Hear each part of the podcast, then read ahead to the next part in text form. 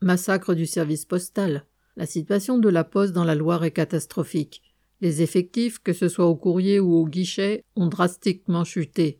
Les tournées à rallonge ne permettent plus une distribution correcte du courrier. En supprimant le timbre rouge, avec lequel le courrier était censé arriver en un jour, la poste officialiste se recule. La ville de Montbrison fait partie des zones où va être testée la disparition des tournées quotidiennes.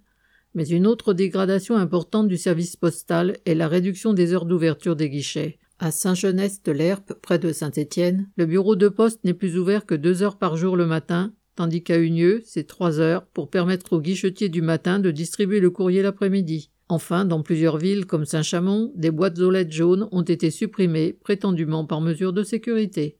Pour les travailleurs, la situation se dégrade tout autant. Au centre de tri de Saint-Étienne, là où sont préparées toutes les tournées, dans une ambiance de travail digne d'une chaîne de montage, il y a de plus en plus de précaires pour un salaire en début de carrière à peine au-dessus du SMIC.